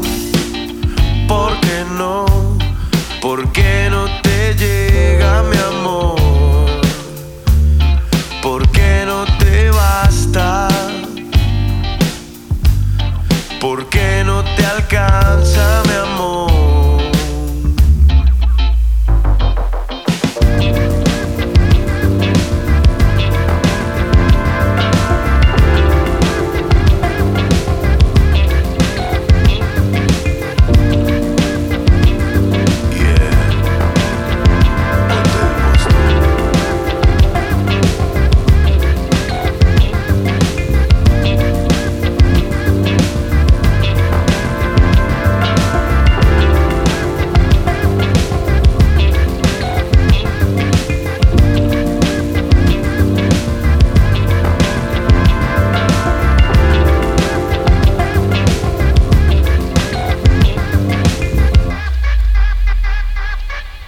está algo de funk desde Paraguay.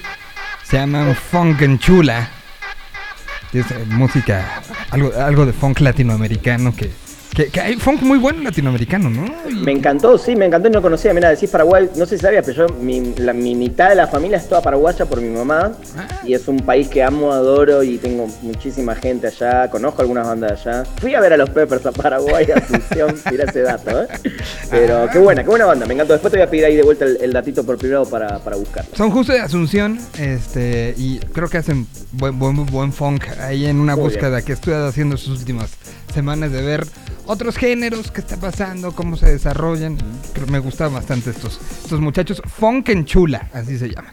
Me bueno, eh, ah, creo que creo que hay hay mucho este entre eh, pues recomendaciones de, de- de cosas que ver en estos días. Ahora sí nos falta tiempo para ver todo, pero ¿qué es lo que no se debe perder uno? Viene HBO Max, como decías, a finales de, de mes, pero mientras está pues la posibilidad de ver Cruella, por ejemplo, en, en Disney Plus, ¿vale o no vale la pena pagar lo que hay que pagar por ella? Eh, en fin, te dejo a ti. Yo que yo A soy ver, yo, a mira, ver, yo a mí tomaré Cruella nota. en particular, sí, es una película que está ok para mí, sin ser el máximo fan de Disney. Como película no está mal, tiene sus cosas, creo que la- está muy bien cuidada la fotografía, la historia está buena, no congenia mucho con la- lo que conocemos de 101 Dálmatas en cierto sentido. Ahí no quiero spoilear, ya me dirán ustedes. Eh, pero hubo un tema puntual, mira, me encanta porque con vos puedo hablar mucho más tranquilo del tema de la música. Eh, todo el mundo salió diciendo, wow, el soundtrack, wow, la música es una catarata de hits. Y cuando una película es una catarata de hits, para mí completamente no funciona. Salvo que estés hablando, no sé, de la historia de la música. Entonces, claro que las canciones todas están increíbles. O sea, pusieron un dineral en comprar un catálogo impresionante, pues son todos hits, todo. Porque Disney, ¿no? uno atrás del otro. A veces no hay un respiro. En un minuto a veces te suenan tres canciones. Entonces, si bien claro que las canciones elegidas como canciones son increíbles, todas están buenísimas, yo creo que no termina de funcionar en la película. A mí me molesta muchísimo, por eso hay una, una gran discusión a través de eso, ¿no? Pero digo, creo que, a ver, A ver, esto a lo voy ver, decir de acá para todo. Voy, Sí, voy- voy a leerla rápida. Está, este, bueno, la que hizo Florence and the Machine, que pues sí es específica, pero está Supertramp, están los Bee Gees, están los Doors, Nina Simone, está Ohio Players, está Ike Tina Turner, está la Electric Light Orchestra, está Queen, está Blondie, está The Clash. No, o sea, esto es un greatest hits de, de la vida, ¿no? Eh, Es, es un, es un grande hits de los 80, de los 90, de los 70, digo, y está buenísimo, digo, si me regalas el disco de Cruella seguramente lo pongo todos los días en mi casa porque está increíble, pero en una película que no lo necesitaba, no, no necesitaba para nada, Claro. creo que deja, además deja por detrás el score, que es un muy buen score, eh, hecho por Nicolas Britel, que es el que hizo la música de la serie Succession, por ejemplo, es un gran pianista, entonces siento que abusaron, abusaron, pero te iba a decir, si a mí me preguntas, ¿vale la pena pagar el Premier Access o una entrada al cine? Toda película merece que uno pague la entrada o el Premier Access en este caso, porque como saben no llegó a Disney Plus para el- los, Ajá. para, para los que tienen la suscripción, sino que tenés que pagar el extra. Creo que si te interesa la película, pagala. Después si te gusta o no, ya eso no es de cada uno. Creo que toda película vale la pena. Y, y si quieres, querés verla realmente, sí, creo que hay que pagarla. Pero el gran estreno de este fin de semana y, y para ir al cine, lamentablemente todavía no la pude ver en la función de prensa porque tenía show, eh, es eh, Un lugar en silencio 2. Eh, y todas las críticas están diciendo que casi es mejor que la primera. Y la primera había sido una gran, pero una gran película de terror. Así que Un lugar en silencio 2 para mí es la invitación que yo le haría a todo el mundo. El que se anime, el que ya está yendo al cine sabe que va con, con todos los cuidados posibles, que saque su entrada en, en las plataformas, en las aplicaciones, perdón, para no tener que hacer la fila. Traten de evitar las aglomeraciones todavía. Creo que, eh, creo que, bueno, perdón por meter la política, pero el, el semáforo en verde creo que todavía es un riesgo para muchas cosas. Entonces, Yo le si digo sandía. cine, vayan con cuidado, ¿no? Yo le digo semáforo sandía. Sí, tal cual. De, de hecho, mira, me acaban de pasar un, un tweet hace un ratito de ya se anunció que hay un caso de COVID en, en el regreso a clases. Entonces, Ajá. bueno, hay cosas que todavía hay que tener mucho cuidado. Pero bueno, el que está yendo al cine con cuidado, Un lugar en silencio para mí es la película que pueden eh, ir a ver este fin de semana. Y dos más te voy a decir. Por un lado, Spirit para la familia, una película de un caballito animada con una linda historia, una historia familiar eh, que acaba de Se, estrenar, se nota eh, que no tienes que no tienes Dime. hijas. Porque, porque Spirit, para quienes tenemos una hija, Sí, es, es, es parte de, de- de- eh, eh, es parte de, de lo básico. La- la- Lo la- sé, lo, básico, o sea. Spirit es espíritu. Sí, sí. Mira, si tenés la chance de ir a verla con tu hija al cine, vale la pena. Eh, aprovecho para avisarles que en Sport Night Show, el martes en mi show en vivo, voy a estar regalando unos, unas figuras del caballo con, la, con el personaje así muy, muy bonitas. Creo que es una buena opción para la familia. Y la otra es Drog, una ronda más, que es la película danesa eh, con Michael Madsen, ¿no? un actor fantástico, y es una película que pudimos ver nosotros por prensa antes de, la entrega de los Oscars. Eh, estuvo nominada, eh, ganó, si no me equivoco, el premio a Mejor Película Extranjera, así que esa es otra gran, gran opción. Al que le gusta el cine un poquito más, el famoso cine de arte que le dicen acá, digo, no es un, no es un subgénero que a mí me gusta decir cine de arte, creo que el arte es todo en general. Pero bueno, Drug o una ronda más, esa es la recomendación. Y los que no vieron todavía y tienen HBO y no vieron Mare of Easttown, miniserie de siete episodios espectacular eh, con Kate Winslet. La verdad que me sorprendió mucho no solo la historia, el giro que tiene al final, sino que ya sabemos que ella es una gran actriz, pero bueno, está impresionante en esta miniserie. Está en HBO Go. Creo que el, que el que se quedó sin Luis Miguel no sabe qué ver, bueno, esa es una gran, gran opción para, para maratonear este fin de semana. Ya la puede ver completita ahí en HBO Go. Creo que es una, una, una gran, gran miniserie para, para ver en este y, para despedir HBO Go, ¿no? O sea, este... Eh, eh, sí, básicamente, ¿no? Todo lo que es HBO Go, ahora vas a, con tu acceso vas a entrar a HBO Max cuando bajes la aplicación a partir del 29. Y una más que la quiero comentar porque todavía no la termino de ver, pero la quiero comentar la semana que viene, Miguel. 1971, esta eh, serie documental de cuatro episodios. Mira, ahorita vamos a, dedicarle mucho rato a este, los Peppers. Pero acábala de ver yo también haré lo propio y creo que sí vale la pena hablar de, de, lo que ha pasado en 50 años. Sí. De lo que vemos, porque creo que hasta que no ves la serie no entiendes que esos discos tienen 50 años, que esos hechos tienen 50 años y que nosotros lo seguimos viendo como una referencia directa de muchas cosas. El, el, antier este, hablábamos un poco sobre, sobre esta serie y, decíamos, por ejemplo, puse The, eh, Revolution Will Not Be Televised, ¿no? O sea, ¿cuántas de las cosas que dice la canción siguen siendo igual o peor? Entonces creo que sí hay que hacer un análisis desde muchas perspectivas y muchos puntos. de Marvin Gaye, o sea, exacto. ¿Qué onda? Sigue, sigue todo igual, sigue todo igual. Y decimos que en 50 años ha cambiado la humanidad, pero en la esencia muchas cosas, ¿no? Entonces, ¿te parece que la semana que entra dediquemos la segunda parte eh, Me encanta. para para hablar desmenuzándolo así sabroso. Déjame hacerle la invitación que la gente, el fin de los que tengan Apple TV Plus, la puedan ver. 1971, cuatro episodios de hora y media más o menos cada uno. Eh, para que el jueves, cuando estemos hablando, también la gente, bueno, y nos escuche, también tenga ahí su, pensamiento, nos pueda tuitear y todo. Me parece perfecto. Rápido para cerrar esto y ya entrar eh, con el Californication, que, que además Ricardo Castañeda nos dice que hace 19 años se publicó también By the Way, este, The Way, 19 años, estamos hablando del 2001, ¿no? Sí, sí, sí. sí, bueno, sí. a ver, este año y este, este especial te lo pido por favor. Eh, se cumplen 30 años de los discos de 1991. Te voy a nombrar solamente 5 para que tengas en la cabeza. El disco negro de Metallica, los dos Use Your Illusion de los Guns, Ten de Pearl Jam, Nevermind de Nirvana y Blood Sweat Smashing de los Red Hot Chili Peppers cumplen 30 años este año. Y creo que de esos que acabas de mencionar son serían, yo creo que sí caben los cinco primeros discos que me compré con mi dinero.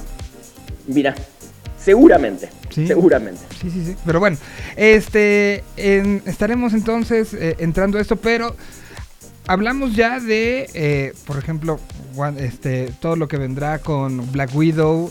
Se están empezando ya a hablar de, este, de los estrenos. El cine está empezando una vez más a retomar normalidad por lo menos lo que nos dicta desde Estados Unidos, ¿no? Es, esa sensación, ¿tú cómo lo sientes? ¿Lo ves como, como algo positivo para el cine? ¿Lo ves como un momento de, de, de eh, la industria se está reacomodando? ¿En qué momento estamos?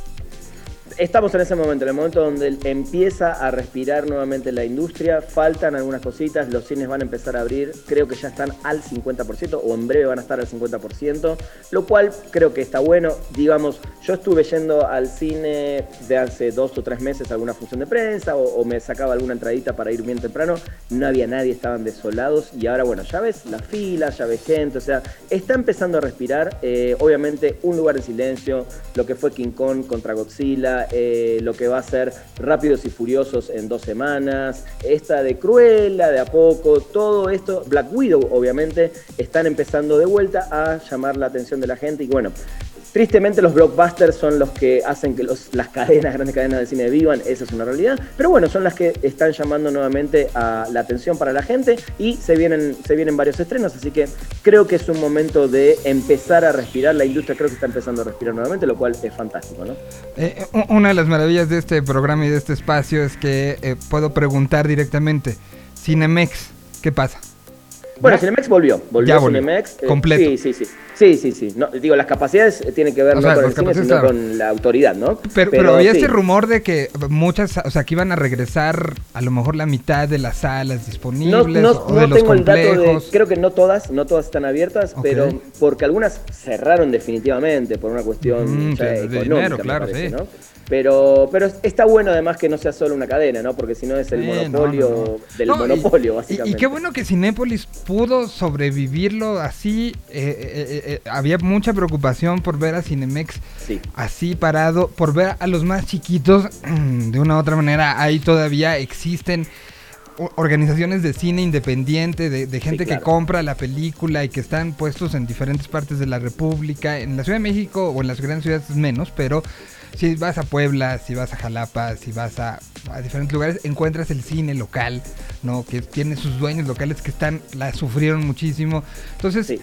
Eh, eh, es un momento donde, si a su conciencia y, a su onda, yo no he, regresado al cine, pero prometo tratar en esta semana de ir, de aquí a que volvamos a platicar y platicar un poco cómo es la experiencia de regresar, ¿no?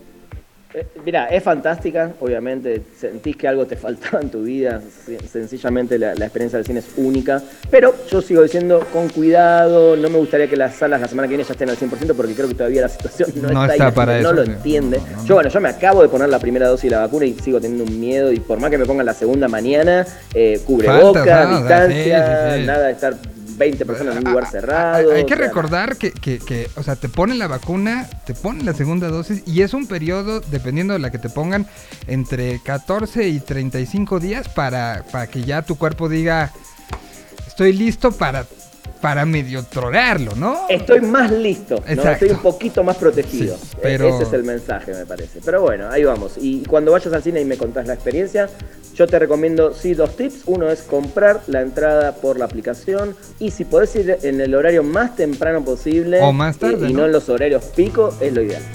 Pues, o, los más tardes también, ¿no? Yo siempre o los más tardes, o los más tardes. Muy, muy, muy fan de eso.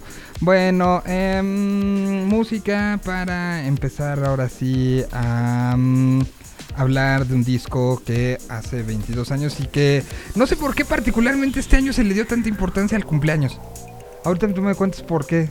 Pero, pero sí siento que, que fue como, como, como especial, ¿no? Puede ser? Porque volvió Fuyante a la banda, entonces, ah, y este, es el este fue el primer regreso de Fuyante a la banda, entonces quizás hay una conexión ahí cósmica ¿eh? que tiene que ver con, con, ese regreso de Fuyante y porque supuestamente este año vamos a tener el disco nuevo de los Peppers, ¿no? Con Fuyante en su tercer regreso, básicamente. Dicen por ahí. Bueno, pues empecemos.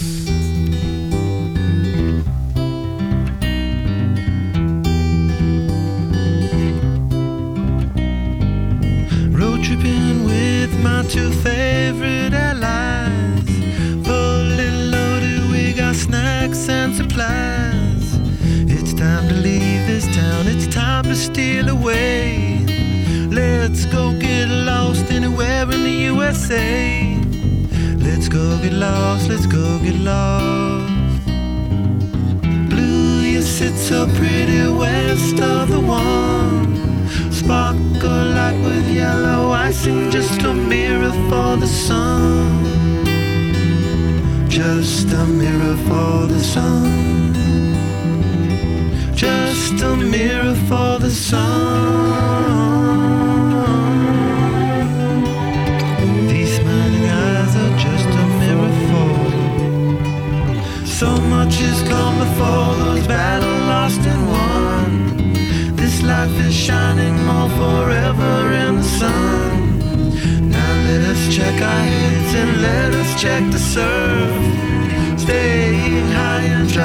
trouble than it's worth in the sun. Just a mirror for the sun. Just a mirror for the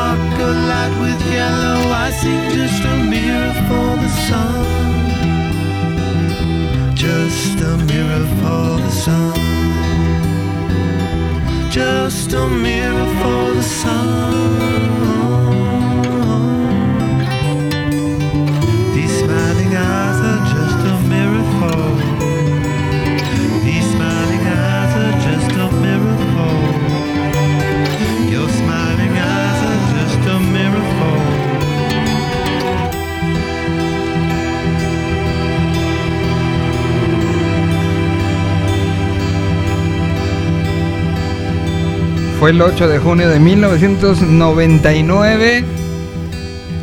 ¿Tú qué hacías en ese junio del 99?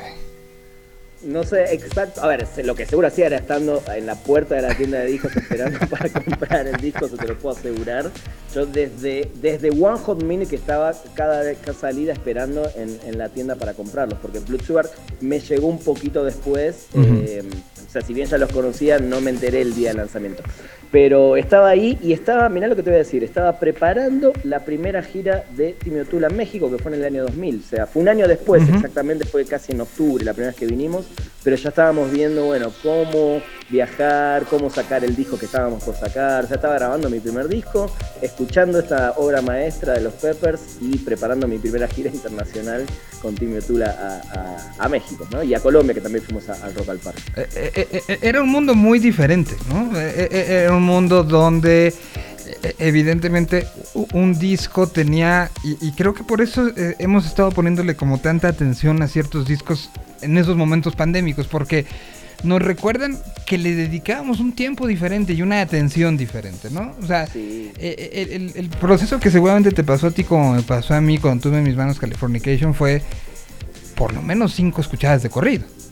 Sí, sí, además eso pasaba, bueno, en nuestras, en nuestras vidas, Miguel sigue pasando, pero los Sí. chicos de hoy no te escuchan ni, ni tres canciones seguidas de un disco, o sea, tiene que ser gente o chicos que realmente crezcan con nuestra cultura musical, o sea, lo que pueden ser nuestros próximos hijos, ponele o no, quizás no, ¿Quién sabe? pero, no, pero, pero sí, y además la gran diferencia, el corte, el primer corte y el primer video fue Scar Tissue, eh, y era esperar el día que MTV te diga tal día, a tal hora, vamos a estrenar el video nuevo de los Rojo Chili Peppers. Eh, no era ni siquiera, era eso y tenía que estar en la tele en ese momento. Ahora sabes que, ok, tal día estrenan y entras a YouTube y ya lo ves y lo ves todo el día de corrido. Ahí no, lo grabábamos en un VHS para volver a verlo. Encima Eh, del partido de fútbol o de Claro. los 15 años de la prima. o, o de tu de- fiesta de 15 años o alguna cosa así.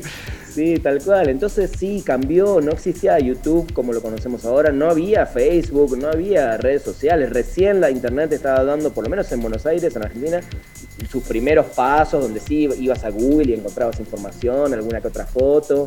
Pero no había nada, o sea, no se compara nada en, la facilidad que, hay hoy para encontrar las cosas. Entonces fue, fue un gran lanzamiento y, a nivel personal para los fanáticos que ya éramos de los Peppers, el regreso de Fruyante, si bien a mí me encanta, sabes muy bien One Hot Minute y la etapa Navarro, cuando se anuncia que vuelve Fruyante, era, una, era un flash, era una conmoción y saber que podríamos, vol- por- podríamos ver por primera vez a la banda con Fruyante en vivo, claro que llamaba muchísimo, muchísimo la atención, como muchos chicos que ahora que empezaron a escuchar los Peppers hace 10 años, y, conocen a claro. por los discos, están ahora muy emocionados de que lo van a poder, ojalá pronto, ver en vivo con Frusciante. Ahora, eh, eh, tú, como estudioso, porque, porque no nada más es el fan, sino tú, tú brincaste un poquito eh, el asunto a, a- al hacer este documental, a conectarte con otros fans, a contar las historias y conocer las historias. Está, eh, está de- desde la, la biografía la, de, Anthony Kiddis, que es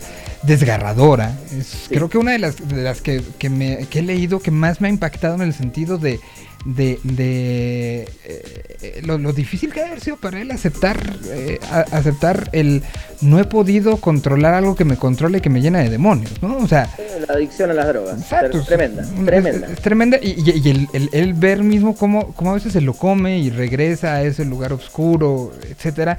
Pero, pero has estudiado muchas de las variantes. Este disco fue definitorio en una, digamos, universalización de la banda. Sí, este es, eh, de hecho es el más vendido en el mundo, el más vendido en la historia de los Peppers, todavía no hay ninguno que lo supere. Venía Blood Sugar el- siendo el que los pone en el plano internacional, pero con una sola canción que era Under the Bridge, que fue la que realmente le abrió la entrada a, la- a las casas de familia, por decirlo así, Claro. una balada.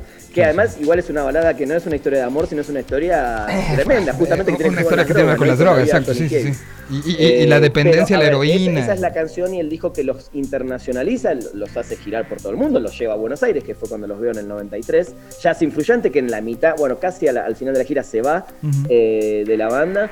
Y después One Hot Minute es un disco que es fantástico, pero es un disco muy oscuro, mucho más rockero, no era al, que el público estaba acostumbrado, por eso no le va muy bien ni en ventas ni en una gira, porque es una gira mucho más chiquita, ya no es de, de super estadios, salvo un par de festivales, como bueno, Woodstock 94 antes de sacar el disco. Y este es el disco que definitivamente ya trae esas canciones pop, por ponerle el nombre a algo que populariza a una banda con Scar Tissue, con Other Side, mismo Road Tripping que escuchamos recién, que es el final el- del disco, y mismo con las canciones como Around the World, que si bien son canciones que tienen un poco de ese funk más viejo de los Peppers y esa locura, no deja de tener un estribillo súper pegadizo, mucho más radiable. Es, una, es un disco que puso cinco canciones en la radio y que todas las canciones fueron muy populares, exitosas. Y la ayuda de la MTV, hay que, hay que Eh, reconocer a, eso iba, a eso iba. la ayuda de la MTV es, es fundamental, fue fundamental para Nirvana, fue fundamental para muchas bandas y en este caso eh, MTV todavía era un canal de 100% música. Yo, yo no sé si se podría entender, y te lo pregunto eh, en ánimos inquisidores, a lo mejor un poco de, de- de- de la curiosidad y de tratar de... Aquí pensamos en, en- este, mundos paralelos. ¿Qué hubiera pasado? O sea, no, no, no entendería yo eh, esta, este, la importancia que tiene el disco sin MTV y sin lo que sucedió con Woodstock 99 creo que, que les dio la suficiente prensa y les dio la suficiente atención, porque además lo de Woodstock fue este pues unas semanitas después de la salida del disco, estaba como muy caliente, eran las portadas de Rolling Stone, las portadas de, de Spin Magazine, las portadas de, de todo esto y de repente salen literal en pelotas a, a- a- a dar un show que, que además estaba transmitiendo vía, eh, vía satélite al mundo. Sí, al mundo, sí, sí. Bueno, el que sale en pelotas completamente flip Flip, todo el show. De hecho, tuvo multas y no sé si no lo metieron preso también, pero bueno, es otro tema. Eh, y además ellos tienen el inconveniente que al final del show la gente empezó a prender Se vuelve loca. No- Y ellos tocan Fire encima de Jimi Hendrix. un desastre, un desastre. Pero eh, no, sé, no sé a ese nivel si el festival influyó en la venta del disco, no lo sé. Pero Pero sin ponerlos en, en, en todos lados, ¿no? Claro, sí, sí, pero, pero la MTV todavía tenía un poder muy, muy grande sobre, sobre la gente, sobre los gustos. Y a ver, la realidad es que las canciones están al nivel. O sea, sí sacaron un disco masivo, es una realidad, digo. Y ese fue el camino que además después ya la banda tomó, básicamente, ¿no? La- las dos, tres baladas, una canción un poco más, más fuerte. Después viene By the Way, que también sigue, sigue un poco el mismo curso, con otro sonido, con un fluyente un poco más experimental. Y después Stay in Arcade, en el disco doble, el más ganador de Grammys, etc. Pero yo voy a decir siempre, los Peppers están por sacar su disco número 12. Eh, si haces cálculos más o menos por la, la edad de ellos, yo creo que es una banda que tiene dos o tres discos más, ponele. Llegarán a 14, 15 discos tope en su carrera si todo va bien y todo sigue bien. Y este va a quedar justo en la mitad, porque es el disco número 7. Y para mí este disco es el parteaguas perfecto de la primera etapa de los Peppers con la segunda, porque une el- old school, porque tiene canciones todavía muy old school, muy, muy en la vieja época, pegaditas a Blue Sugar, pegaditas a Mars Milk, etc. Y ya es todo lo nuevo con, con estas canciones que te digo, las que traen un poco la balada, la canción más comercial, eh, los éxitos, los hits radiables. Entonces para mí este va a ser el disco parteaguas histórico. Por eso creo que es un disco fundamental y para muchos es el mejor disco de la banda, ¿no? Más, más allá de las generaciones, para muchos este es el disco de la banda.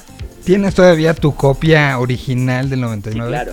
En, en Buenos Aires. Tengo todos mis CDs en. Buenos Aires. Sí, tengo de, de Californication, tengo la edición original. Tengo dos ediciones europeas, una que viene en Digipack eh, de cartón, otra que me compré en México porque lo quería escuchar en el auto y no tenía mis CDs.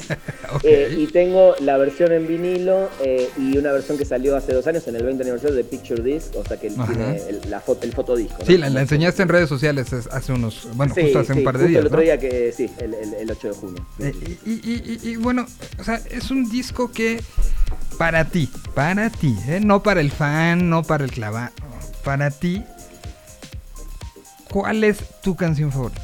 Tuya, tuya, tuya de este Mi canción disco. favorita de este disco, Sí. Right on Time, lo tengo muy claro. Es ¿Ah, la sí? canción que más, más me gusta de este disco. ¿Por? Right on Time. Eh, creo que tiene el, el- el frenesí que me gusta de los Peppers, tiene una línea de bajo de música disco que es Flea cuando hace eso para mí es lo máximo. Y en vivo es una canción cortita, es una canción rápida que te pone bien arriba.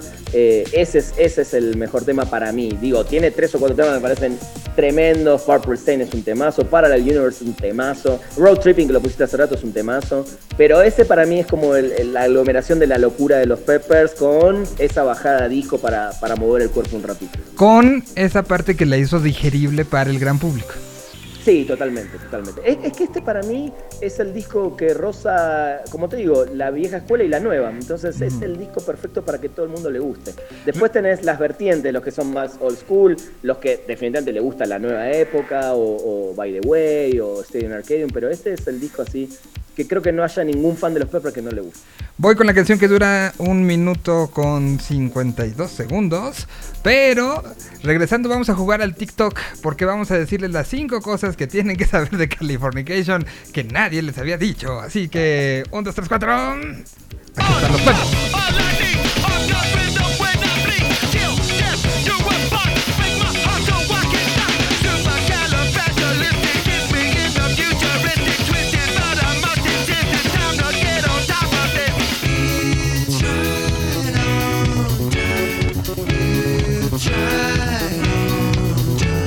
It's right on time, it's right on time, it's right on time, it's right on time. Looking you're looking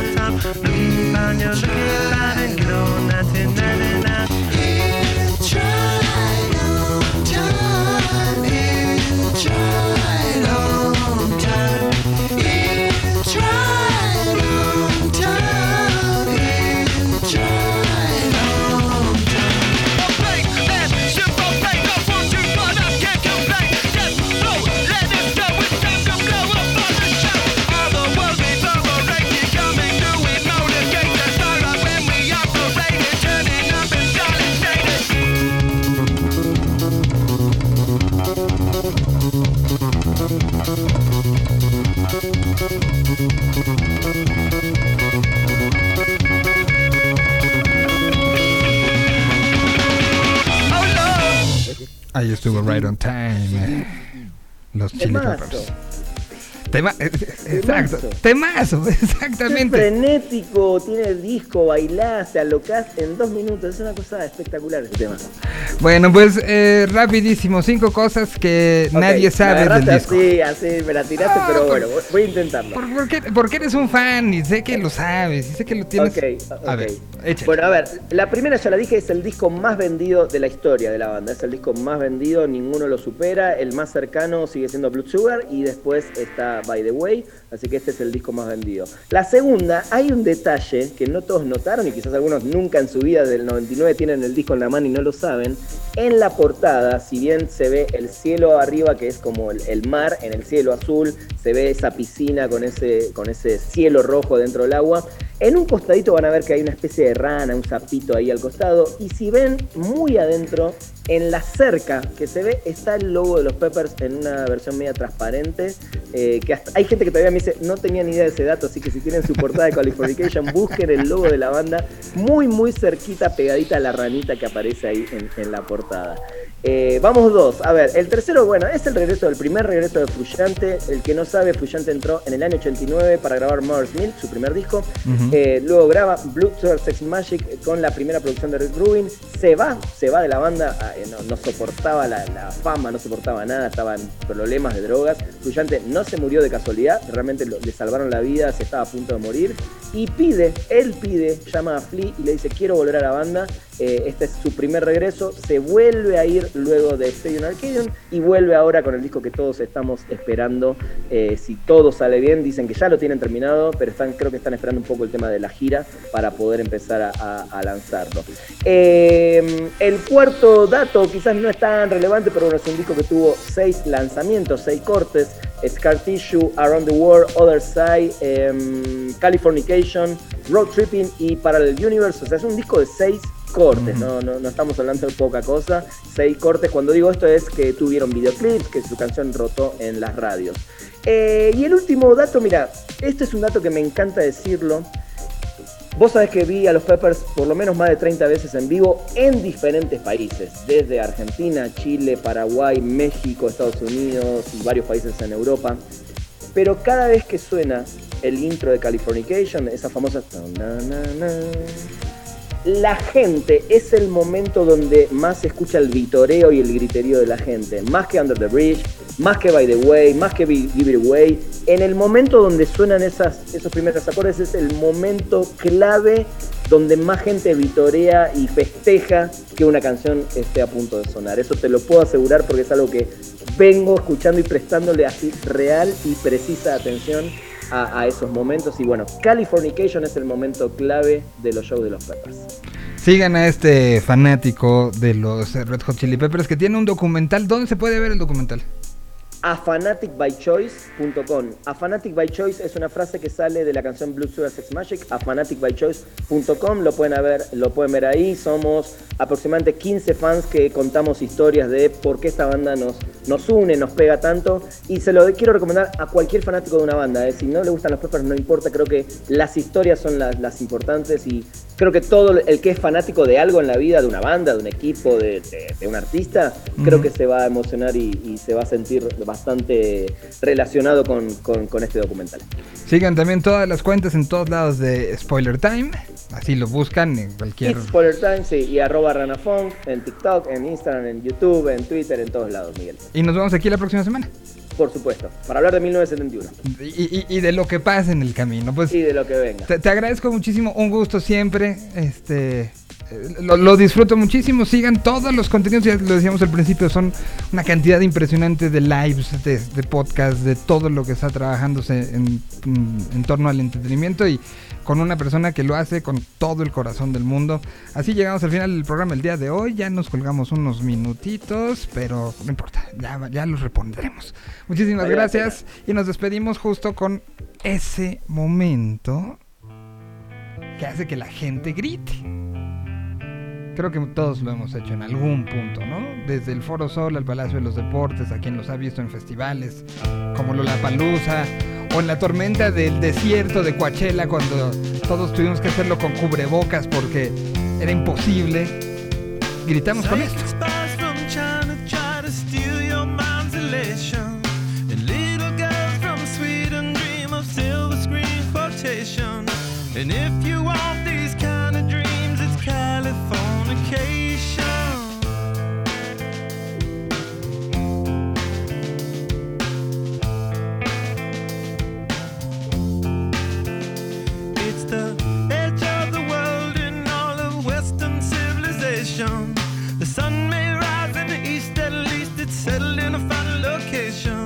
It's understood